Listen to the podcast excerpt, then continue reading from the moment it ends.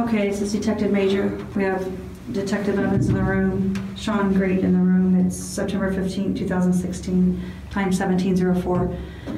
Sean's going to demonstrate the way uh, he uses in uh, strangulation in cases that we have been discussing. Well, Elizabeth, right? It's kind of shocking, right? I was just joking. We were just joking, like how she wished she kind of would die. You know what I mean? I was like, so, so I'll, help you. I'll just go like this. You know what I mean? Like, Pushing forward and Yeah. up at the same time. right. And she kind of just like whacked my hands and like started flipping out and stuff like that to the point where I had to just like grab her and I just would lean forward and just press. Salutations mon cher panda, moi c'est Sarah, bienvenue sur ma chaîne et avant de commencer une toute petite précision, parce qu'il y a quand même euh, encore un petit peu des commentaires sur, euh, sur ce truc-là. Quand je dis un mot en arabe, faut savoir que euh, le mot d'après, ça va être la traduction. Donc si je dis par exemple ce hamar de un tel, cet abruti de un tel, bah, je, vais le dire, je vais le dire comme ça. Voilà, c'est tout ce que je voulais préciser, donc trêve de blablaterie, on y va. Notre affaire commence le 8 août 1976 à Marion, dans l'Ohio. Le petit Sean Great vient au monde, fils de Teresa McFarland et Terry Great.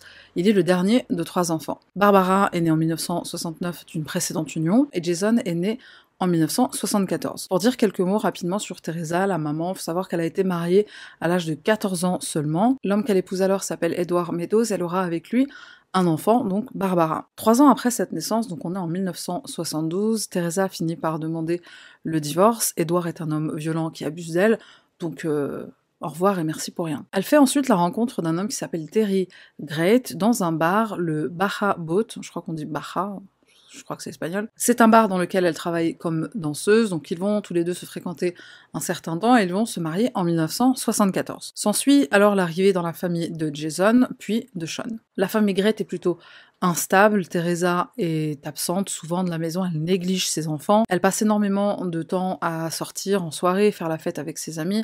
On est dans les années disco funk, donc euh, tout le monde a envie d'être sur le dance floor. Mais pour Teresa, il y a quand même un amour du disco funk qui est si extrême, c'est pas drôle, que bah, elle passe tous ses week-ends en, boîte de nuit, elle oublie de, de s'occuper de ses enfants, tel on oublie euh, d'arroser une plante euh, qu'on a dans le salon. Sean, le petit dernier, va avoir des troubles d'apprentissage, des troubles du comportement aussi, qui sont expliqués par une mère absente et une mère négligente. Malgré ça, c'est un petit garçon qui est charmant, qui est très apprécié par notamment les filles, avec lesquelles il est très attentionné. En 1982, et ce après 10 ans de mariage, Terry et Teresa divorcent, et le divorce a lieu deux jours avant l'anniversaire de Sean. Il fête son sixième anniversaire au sein d'une famille qui est maintenant brisée. À partir de là, Sean va être très perturbé par le comportement de sa mère avec qui il habite maintenant, puisqu'après le divorce, c'est elle qui a obtenu la garde des enfants. Teresa va passer d'un petit copain à un autre et Sean aura du mal à les accepter, il va tous les détester. Cinq ans plus tard, alors que Sean a 11 ans, sa mère décide d'abandonner la famille, elle quitte l'État et elle va dans le Kentucky, elle s'installe avec un autre homme. Faut savoir qu'entre le Kentucky et l'Ohio, il y a environ 400 km, donc le- les visites le week-end, ça risque d'être compliqué. Est-ce que Teresa a abandonné ses enfants pour cet homme parce que Sean ne supportait pas qu'elle refasse sa vie et que du coup elle les néglige encore plus?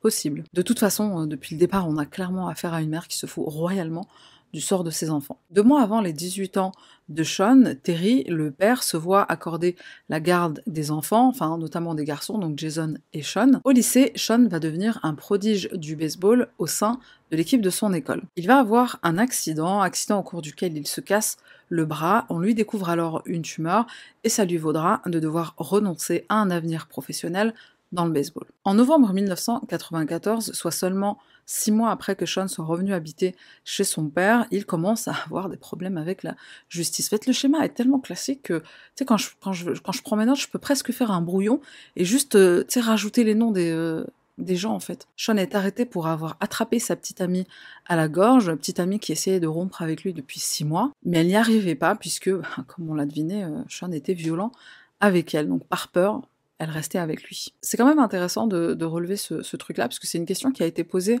lors de la vidéo de Karabo Mokoena, donc la question de Pourquoi certaines femmes restent avec un homme qui est violent Bon, bah ça, c'est déjà un, début de réponse. Faut savoir qu'on est dans une période de la vie de Sean où il y a un peu de flou, il y a des informations qui sont manquantes ou qui sont pas claires, à savoir que il est papa d'un enfant avec une de ses petites amies et j'ai pas réussi à savoir si c'était celle-ci, donc celle qui a été agressée, ou si c'était une autre. En 1996, il est arrêté, cette fois pour cambriolage. À l'aide d'un ami, il est entré par effraction dans une maison et ils y ont dérobé des bijoux et de l'argent.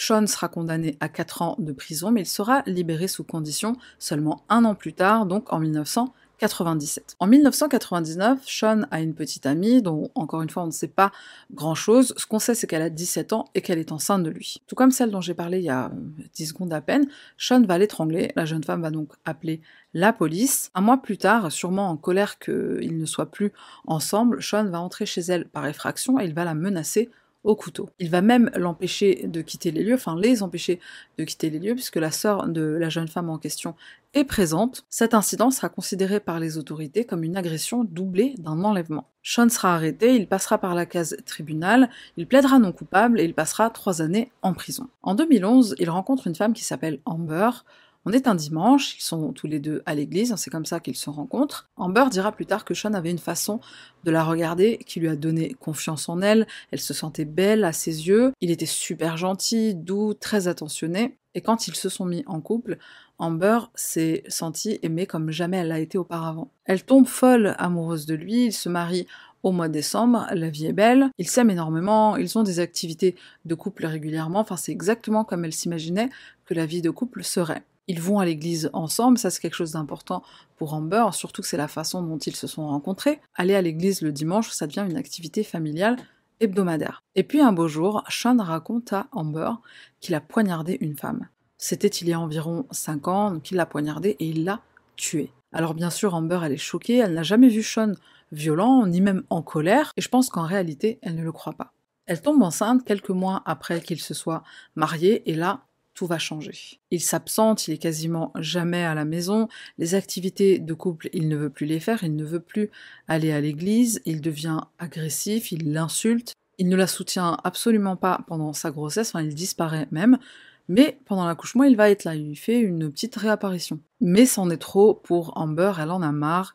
Elle décide après la naissance de leur fille de se séparer de lui. Elle demande le divorce après qu'un incident eu lieu. Une femme lui téléphone, cette femme, elle demande après Sean, et Amber lui explique bah qu'est-ce que tu veux, c'est mon mari. La personne lui répond Ah, ok, je, je savais pas qu'il était marié. Il m'a dit qu'il habitait avec sa sœur et que sa sœur venait d'avoir un bébé. Quand Amber confronte Sean à, cette, à cet étrange appel, il fait sa valise et il s'en va. Amber finit même par obtenir une ordonnance restrictive à son encontre, puisqu'un jour il lui dit Je vais faire un tirage au sort, je vais mettre les noms de, des membres de ta famille dans un chapeau, je vais les prendre au hasard et puis je vais tous les tuer un par un. En fait, ça sert à quoi de faire un tirage au sort? Si tu vas tirer au sort tous les noms et que tu vas finir par tous les tuer.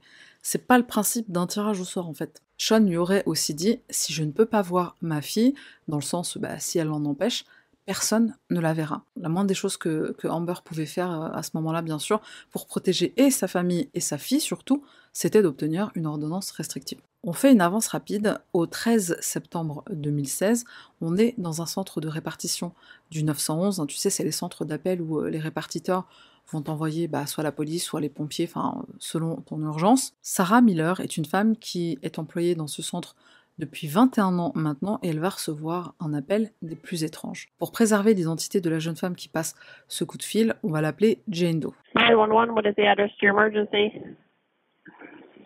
By the Fourth Street Laundromat. What is it?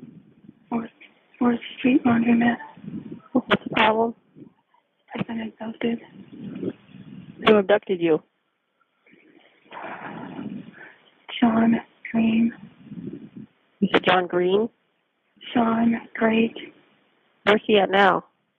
Asleep. Where's he sleeping at?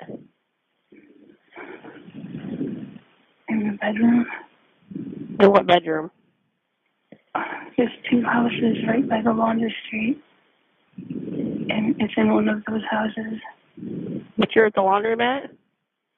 No, I'm I'm in the bedroom with them. If I'm looking at the laundromat, which way is it? If you're looking in the laundromat, it's one on the left of the two. You don't know what color the house is? Yellow. Please hurry. What's your phone number you're calling me from? I don't know. Is it an apartment? No, it's a house. Okay, does he own the house? No, he broke into. Does anybody actually live there? I think they've been abandoned. And his name is Sean Great, Yes. like G R A T E. Yes. Does he have a weapon? He's got a taser. What does he look like? Is he a white male or a black male? White. Is he, is he like six foot or is he shorter than that? He's like six one, six two, Do you know how much he weighs? probably one seventy five. Are you injured? A little What color's his hair? brown. What's he wearing? Nothing right now.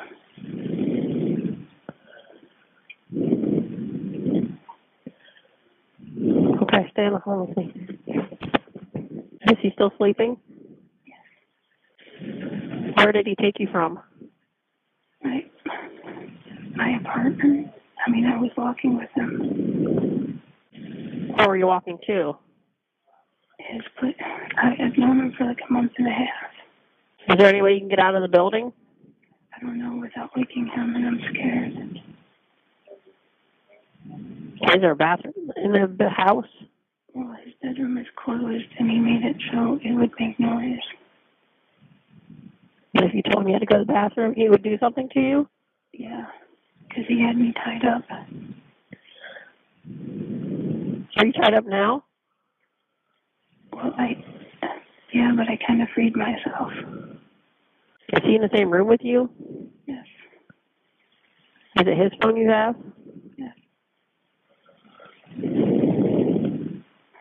Are they on the way? Yeah, we have officers we're sending. Please Come on. send them up. Okay, if you if you're worried, you don't have to talk. You can just set the phone down. Okay. Are you upstairs or are you downstairs? We're downstairs. There's a door. There's a side door on the right of the left house. Do you need an ambulance?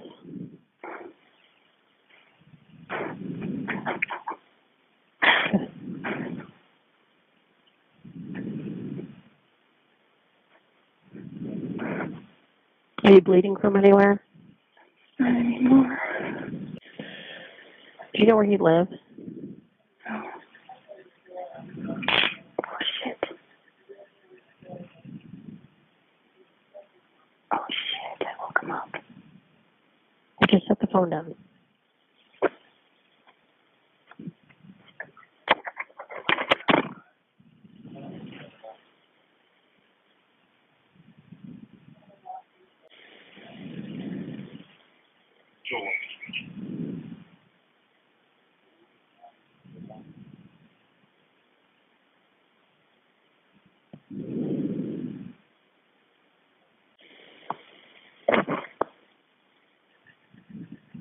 Are you still there? How much longer? What? How much longer? Do you hear any officers outside? Okay, they're in the area. Is there a window around there you can look out? Yeah, but the floor squeaks and It's right by his head. Are you laying down No, I'm standing right by the bedroom door. and you can't open it? I'm afraid without making noise. Is the door to the house open? I don't know, probably.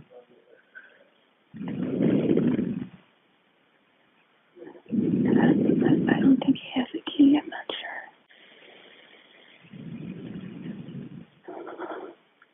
What's that? What's that noise? If you think you can get out, you need to get out. Not unless they were right here. they would hear me, catch he's strong.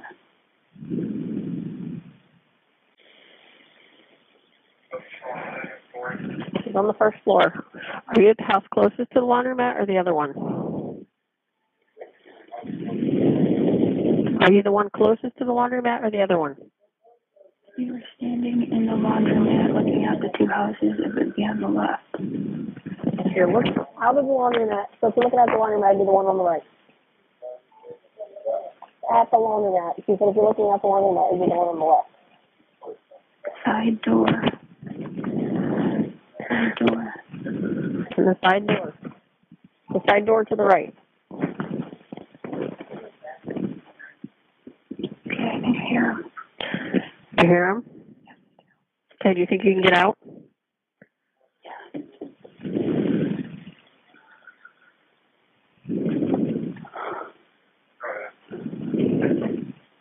Are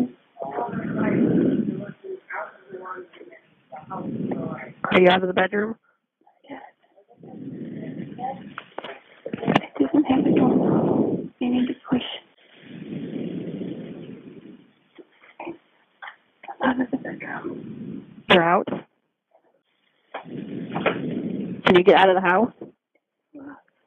It's locked. Are you at the door? Yeah, I am. She's at the door. Is there a window there? Yeah, I'm looking out and they're telling me to come back.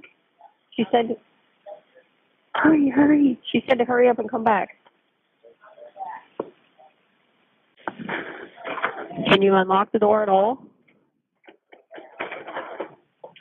Come out, come out. Hurry up, hurry up. Get out here. Where is he? Bedroom sleeping. Comme on l'aura compris, la police, en arrivant sur place, mais ils ne savent pas dans laquelle des deux maisons se trouve Jane. Ils font le tour à l'extérieur. Jane parvient à sortir discrètement de la chambre après avoir entendu les policiers dehors. Elle se place devant une porte-fenêtre pour se mettre en évidence et enfin, un des officiers l'aperçoit. Les policiers forcent alors la moustiquaire, puis ils tentent d'ouvrir la porte qui malheureusement est verrouillée. Jen, de son côté, donc à l'intérieur de la maison, elle essaye de l'ouvrir et après plusieurs essais, elle y parvient. Un des policiers, constatant que la pauvre Jane est toute nue, lui demande de se cacher à l'intérieur de la maison. J'imagine même pas à quel point elle devait juste avoir envie de sortir, de se barrer en courant, à poil ou pas à poil. Bon, après, je pense que la présence des, policiers, ça a dû quand même la rassurer. Je pense que dès qu'ils ont pointé le bout de leur nez, elle a dû se sentir tirée d'affaire. Jane se cache dans la salle de bain pendant que les officiers traversent la cuisine. Ils se rendent dans la chambre où Sean est encore en train de dormir. Il procède à son arrestation pour enlèvement. L'agent qui interroge Sean, il va lui poser des questions en faisant comme s'il ne savait pas qu'il s'agissait d'un enlèvement. Dans un premier temps, Sean va admettre qu'il n'habite pas vraiment dans cette maison, il squatte. Il raconte qu'il a rencontré Jane il y a environ deux mois, donc vers la fin du mois de juillet, et leur rencontre s'est faite au Croc Center. Le Croc Center, c'est en fait un, un, centre communautaire qui a pour euh, vocation de venir en aide aux gens qui sont dans le besoin. Le centre offre euh, par exemple un accès facile aux programmes artistiques, musicaux, sportifs, éducatifs. Leur installation, elle comprend un centre de culte pour les membres de l'armée du salut, une maison de campagne, des salles de classe, une zone de divertissement et une salle communautaire. Donc c'est à cet endroit-là que Sean et Jane se sont rencontrés et ils sont devenus amis. Jane étant très croyante, elle lit souvent des passages de la Bible à Sean, et Sean, assez vite, il lui fait comprendre qu'il est intéressé par une relation plus qu'amicale. Il lui a demandé son numéro de téléphone, et elle a refusé de lui donner, mais il continuait quand même de se voir pour faire des balades, etc. Enfin, elle voulait quand même rester amie avec lui. Le 11 septembre de cette année-là, donc elle se rend chez lui pour lui lire des passages de la Bible et aussi parce qu'il lui dit qu'il va lui donner des vêtements. Sean raconte qu'ensuite ils ont commencé à se disputer quand il a voulu coucher avec elle et que Jen lui a dit non. Puis après il va dire mais en fait elle a pas vraiment dit non, elle a dit arrête. Alors dans mon dictionnaire, arrête c'est un synonyme de non en fait. À ce moment-là il lui aurait mis une petite tape sur l'épaule et puis ils ont fini par coucher ensemble.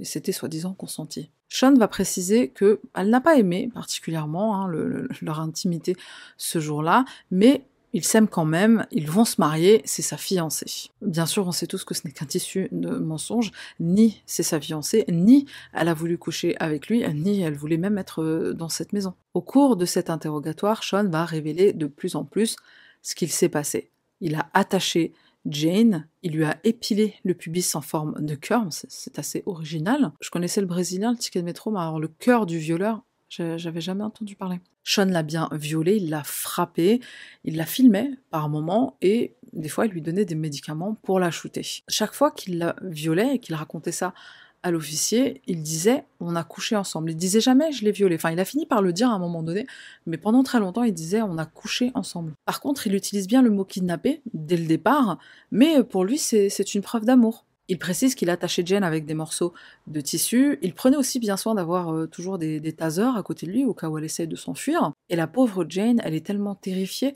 à l'idée de ne pas sortir de là vivante qu'en effet, elle promet à Sean qu'elle va l'épouser. Si tu me laisses partir, je ne dirai rien à personne et je t'épouserai.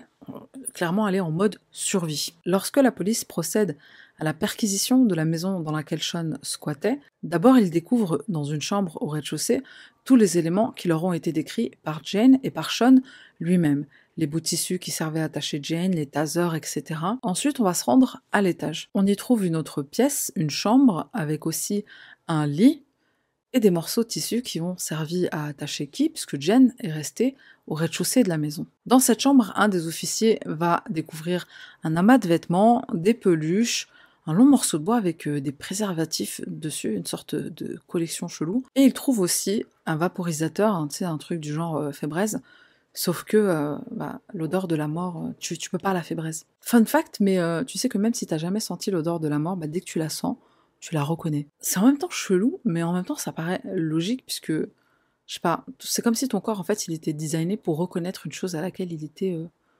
destiné. C'est un peu dark, je, je me perds. On retourne à notre histoire. Après que les officiers aient enlevé méticuleusement chaque peluche, chaque vêtement, ils trouvent des asticots et des mouches. L'un d'entre eux aperçoit ensuite une porte qui est couverte de scotch noir. Évidemment, on ouvre cette porte derrière laquelle on va trouver encore un autre tas de vêtements sous lequel se trouve un pied. On retire les vêtements qui recouvrent ce corps en décomposition. Il s'agit d'une femme. Elle est face contre terre, ses jambes sont relevées, ses mains sont derrière son dos et chacune de ses extrémités est attachée avec un bout de tissu. La victime, c'est Elisabeth Griffith, une femme de 29 ans au moment de sa mort. Elisabeth, elle est décrite par sa famille comme étant toujours souriante, gentille, innocente, et elle a un retard mental qui malheureusement fait d'elle une proie facile. Elle a été diagnostiquée schizophrène et elle était suivie dans un centre médico-psychologique, le centre Appleseed. Elle prenait un traitement, elle était absolument autonome, elle avait un appartement, etc. Elisabeth vivait à Ashland, tout comme Sean,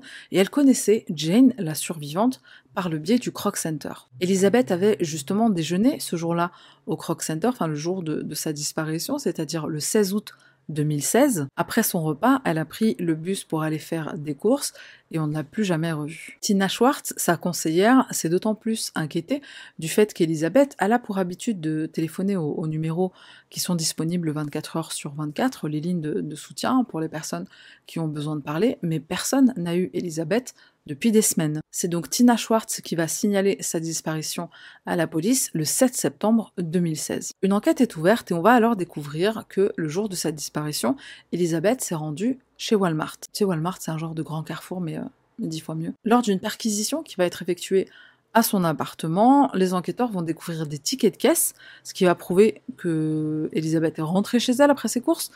Je suis pas sûre que ça prouve forcément qu'elle soit rentrée, mais en tout cas, il y a quelqu'un qui est revenu chez elle avec ses courses. Sur un calendrier qu'il trouve chez elle, il remarque qu'à la date du 16, donc le jour de sa disparition, elle avait rendez-vous avec une amie qui s'appelle Cindy. Au final, Cindy n'était pas disponible ce jour-là, donc elle a annulé, mais les jeunes femmes ont discuté par téléphone quelques jours avant la disparition d'Elisabeth, et Elisabeth était particulièrement heureuse puisqu'elle avait une bonne nouvelle à annoncer à son amie, elle avait rencontré un homme. Retour à la maison des horreurs puisque malheureusement, Elisabeth n'est pas la seule victime qu'on y découvrira. Au sous-sol, d'où se dégage aussi une odeur non fébraisable, les officiers vont découvrir des sacs poubelles empilés les uns sur les autres, près des escaliers. Près des ordures, près des sacs poubelles, ils trouvent une main, ils découvrent une main sur laquelle il y a des bracelets, quelques bijoux et du vernis de couleur violette. Encore une fois, on retire méticuleusement chaque objet qui recouvre ce cadavre, vêtements, couverture, sac poubelle. La victime, c'est Stacy Stanley, aussi connue sous le nom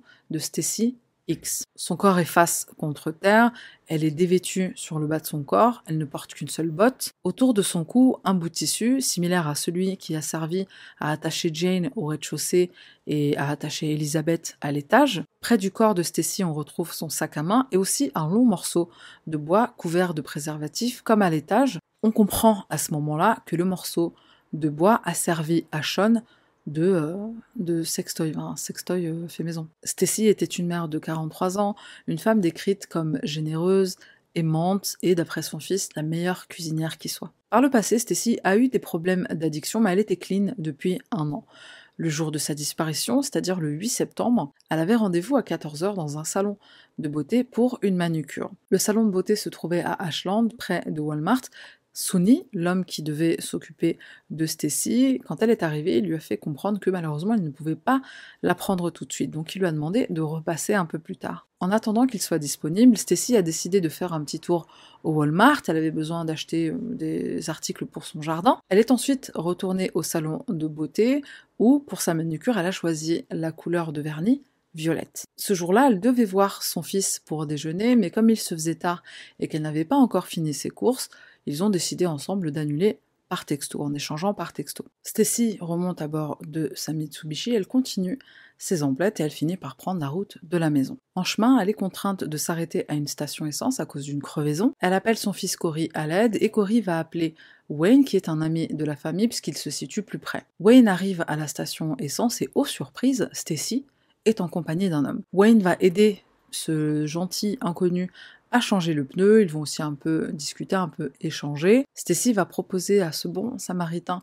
de lui offrir un café à la station essence pour le remercier. Elle lui propose également de le ramener chez lui, de le raccompagner chez lui en voiture puisqu'il est à pied. C'est ce soir-là, donc le soir du 8 septembre, que Stacy disparaît aux environs de 22h30, 23h. Cory, qui avait pour habitude de parler avec sa mère très régulièrement, va très vite s'inquiéter du fait qu'elle ne réponde plus à ses appels et ce dès le lendemain. Il se rend alors chez elle où bien sûr il ne la trouve pas, il ne trouve que ses deux chiens.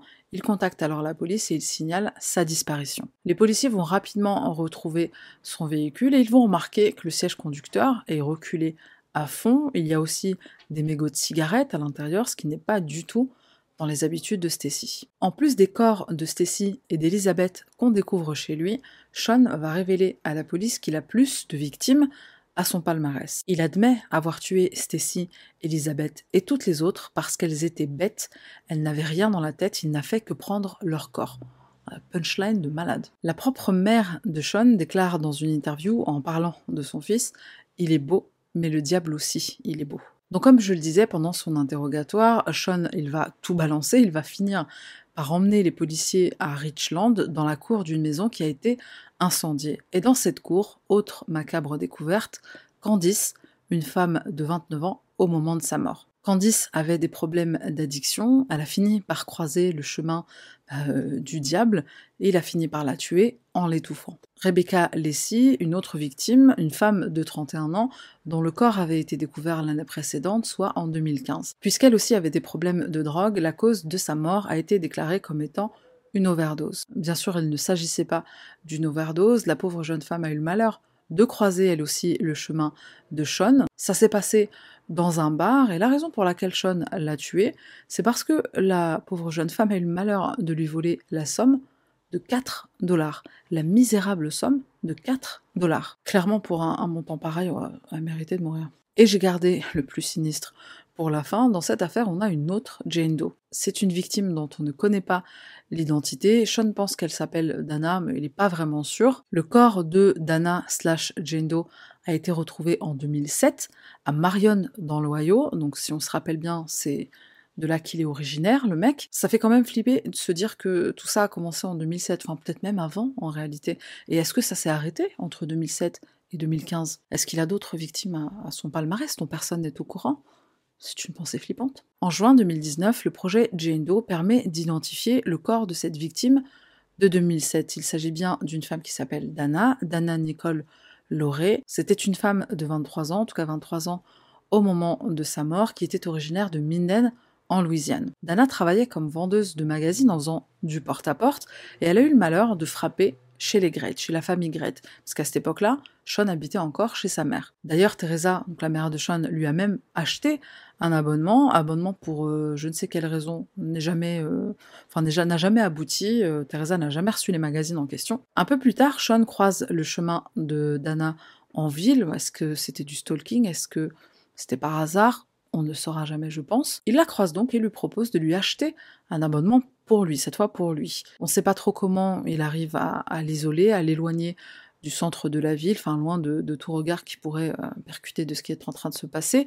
Il la kidnappe et malheureusement on connaît la suite. Un élément à préciser dans le cas de Dana, c'est qu'elle n'a jamais été portée disparue pour la simple raison qu'elle était séparée de son mari et de leurs deux filles. Elle était partie de, de la maison, elle avait quitté le domicile familial, donc euh, son mari pensait tout simplement qu'elle ne voulait plus avoir de leurs nouvelles. On arrive maintenant au procès qui fut haut en couleur, c'est c'est le moins qu'on puisse dire. Le procureur demande la peine de mort en raison, et je cite, des preuves horribles et des actions dépravées dans cette affaire. La pauvre Jane Doe, la survivante, donc bien sûr, elle témoigne, c'est grâce à elle, c'est grâce à son courage que ce tueur en série a pu être arrêté. Pendant le procès, elle raconte le calvaire qu'elle a vécu et comment elle a été, et je cite, agressée de toutes les manières possibles et imaginables. Sean est représenté par un avocat commis d'office. De toute façon, j'ai envie de te dire, même s'il avait les thunes de se payer le plus grand avocat de tout le cosmos, le mec était dans la merde. Il plaide non coupable, excellente stratégie, le fameux je suis fou, donc je ne suis pas responsable. Il va même faire mieux que ça, il va blâmer le gouvernement. Il va dire en parlant des victimes, elles étaient déjà mortes, leur corps s'effondrait là où ils pouvaient s'effondrer, mais leurs esprits étaient déjà morts. L'État leur a bouffé la tête dès qu'elles ont commencé à recevoir leur chèque mensuel. Tu sais, euh, RSA, euh, CMU, CAF, euh, etc., etc. Dans des correspondances que Sean entretient avec deux agences de presse, il va donner tellement de détails sordides sur les meurtres que l'accusation et la défense, c'est-à-dire son propre avocat, vont unir leurs forces et ils vont demander une ordonnance de... alors je sais pas trop comment elle s'appelle, cette ordonnance, moi je l'ai renommée l'ordonnance de fermage de gueule, pour demander que Sean ferme sa gueule et qu'il arrête de dire Ouais, j'ai tué comme ci, je tué comme ça. J'ai jamais vu ça. Le 6 janvier 2017, une audience a lieu pour déterminer si Sean est apte à passer au tribunal et à être jugé. L'évaluation, qui sera publiée le 6 mars, détermine qu'il était sain d'esprit au moment des faits. Son avocat est donc contraint de retirer le plaidoyer de non-culpabilité en avril 2017. Le procès commence en avril de l'année suivante, avril 2018, et alors Sean il est tellement saoulé de tout le process qu'il va finir par abandonner et plaider non coupable à tous les chefs d'accusation. Meurtre, enlèvement, viol, abus sur un cadavre, vol, cambriolage, et j'en passe. Enfin, il y en a beaucoup, donc je t'ai juste fait un petit top 5. Sean Great est déclaré coupable, il est condamné à la peine de mort. La date d'exécution était prévue pour le 13 septembre 2018, mais suspendu à cause d'un appel à la Cour suprême de l'Ohio. En décembre 2020, il perd la procédure d'appel, son exécution est donc reprogrammée au 19 mars 2025. Petit fun fact, l'injection létale n'est plus autorisée en Ohio depuis 2020, donc comment ils vont euh, procéder puisqu'ils n'ont pas encore adopté de nouvelles méthodes? C'est une excellente question. J'aimerais bien savoir. Je termine cette vidéo en ajoutant une dernière information, c'est le fait que la maison des elle a été d'abord saisie à cause d'arriérés d'impôts, ensuite elle a été démolie. Alors moi, ce que j'en conclus de, cette affaire, bah, c'est que euh, faut pas être vendeuse porte à porte, faut apprendre à changer ses pneus soi-même. Je sais pas s'il faut que je, précise, mais je, plaisante, bien évidemment. T'es vendeuse, tu fais du porte-à-porte, tu tombes sur un psychopathe, on sait clairement pas de ta faute. Pareil pour le changement de pneus, hein, les, les bons samaritains euh, qui t'aident, que tu sois un homme ou que tu sois une femme, bah, ça existe vraiment, et je pense euh, que je suis convaincue, personnellement, que c'est la très grande majorité des gens qui, euh, bah, qui sont bons, qui sont gentils. Je ne sais pas si c'est naïf de ma part de penser ça. Que dire d'autre, euh, si ce n'est... euh, bah, c'est l'heure d'aller dormir euh, pour moi, en tout cas. Merci d'avoir regardé cette vidéo jusqu'à la fin. Un petit rappel, un like, un commentaire, ça aide la chaîne, c'est gratuit, enfin c'est gratuit pour toi. Un grand merci aux membres, bien sûr, membres dont les noms s'affichent à l'écran. C'est tout pour moi et on se retrouve la semaine prochaine pour une nouvelle affaire. Bye.